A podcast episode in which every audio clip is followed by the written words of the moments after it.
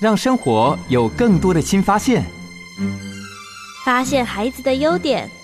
发现学生的专长，发现员工的潜能。我们一起发现更多的美好，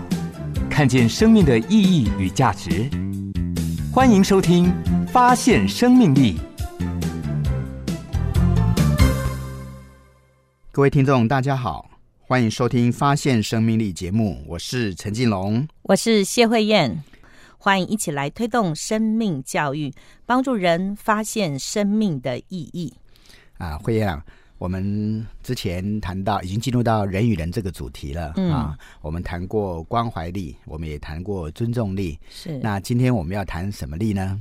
呃，我想跟孩子来聊一聊生命的很重要一个主题，叫做合作力。哎，为什么要谈合作力呢？我就在想，我们小时候哈，很多兄弟姐妹一起长大，我们合作力好像不用特别被教导，我们自然而然在生活里面就会练习跟别人合作，甚至我们有时候需要忍耐等候，因为资源有限，玩具只有一个啊，我们就必须忍耐，别人玩完之后才轮到我们。可是现在这个主题要被特别凸显出来，是因为在我们的成长过程中，我们好像资源丰富了，我们被看中了，我们不断的提到孩子的自我实现，嗯好像从小那个我就很大哈。嗯，所以要提到合作，就必须刻意在我们的成长过程中，帮助孩子去建构跟别人一起合作的主题的。那合作为什么这么重要呢？因为我们好像在生活当中不能只靠自己就能够过得很精彩、很幸福。嗯我们常在说，我们到底是在追求经济，还是在追求幸福感？哈，到底我们学习很多的能力都在帮助我们能够生存，但是好像有一块是我们在课堂上。没有刻意的教会我们孩子，就是怎么样透过跟人的互动里面找到幸福的感觉。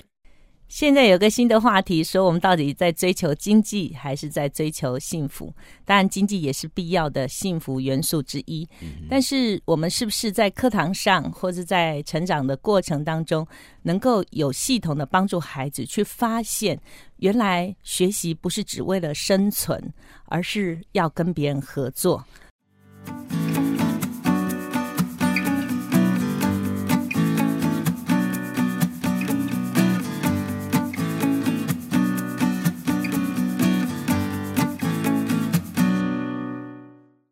啊，慧燕，我后来发现说，幸福的感觉真的不是只是自己的感觉，常常是跟别人的互动的过程当中所产生出来的。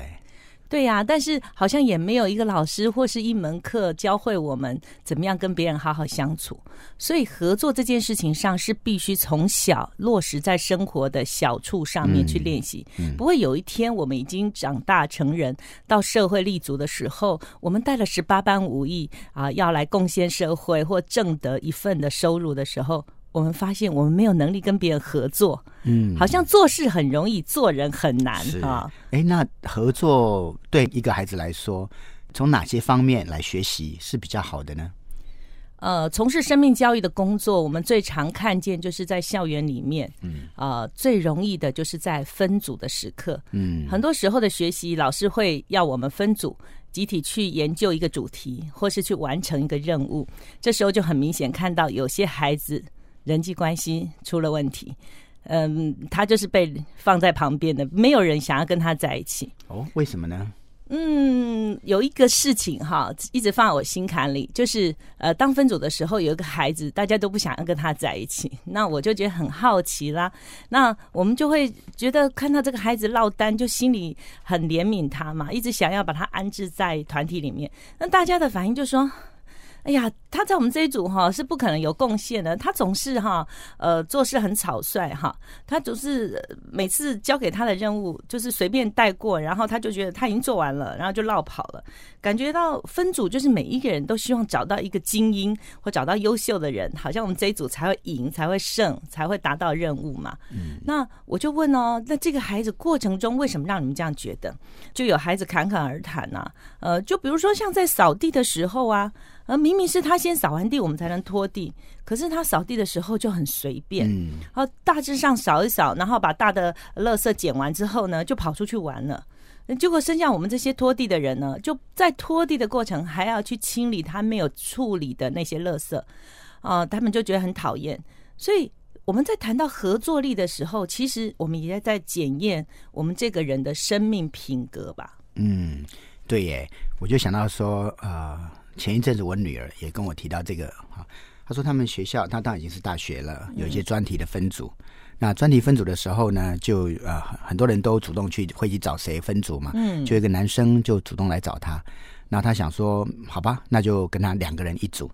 那在做的过程当中呢，那个男生常常跟他说：“哦，要怎么做哦，要怎么做啊？这个分我来负责，等等的。”好，那我什么时候要完成？那我女儿就说：“好啊，那你先完成那个部分，我就接着来做。”但是哪知道时间一天一天的过去，女儿就越来越担心了，就是：“哎、嗯那你到底完成了没有？”她说：“啊，没问题啦，我一定会怎么样。”可事实上是她承诺的时间已经到了，还是没有讲出来。嗯后来这个女儿就觉得哇，实在是有点担心呐、因为交报告的期限已经快到了，嗯就跟其他的同学分享一下。同学说啊，你怎么会跟他同一组？他常常就是只会说不会做的那种人，话都说的非常好听，但是其实常常真正要交出成果来的时候是交不出来的。那女儿就啊，终于知道了，好吧，她只好就自己一个人几乎就把所有的工作都完成了。嗯，哎，然后呢，过程当中当然还是尽可能想要去帮助这个啊、同组的这个男生，但是后来发现一样就是会说但不会做。哇，你知道在这合作的过程当中，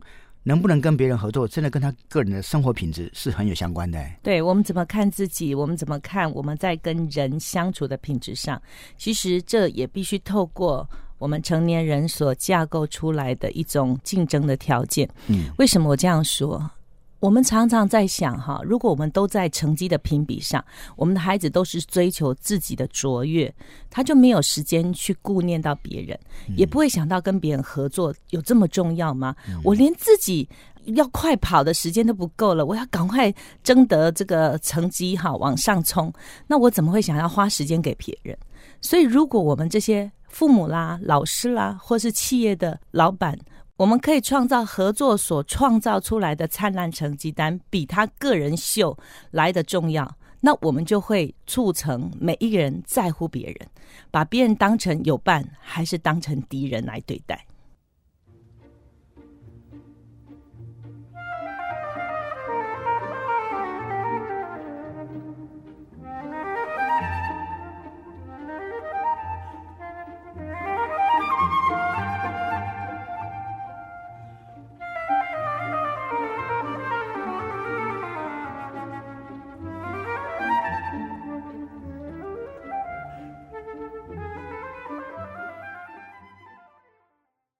欢迎来到发现生命力节目。哎，在上一段里面，慧妍有提到说，在学校里面关于分组的事情，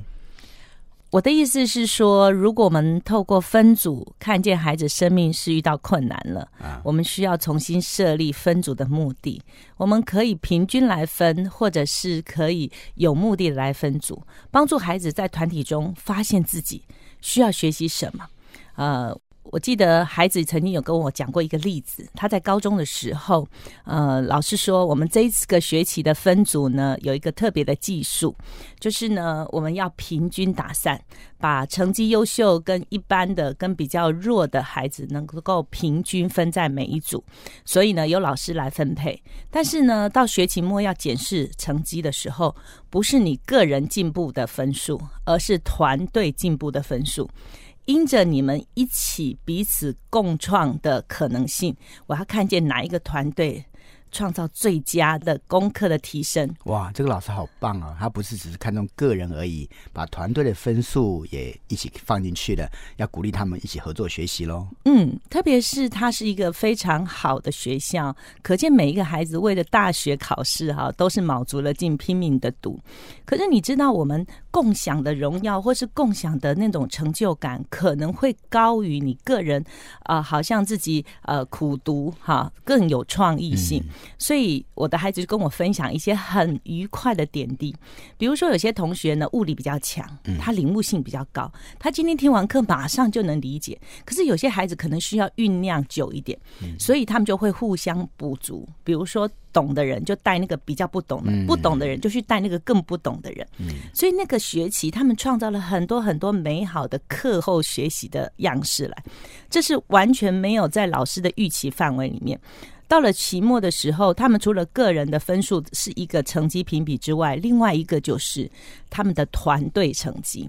那那种感受就是让每一个人都觉得我有贡献感。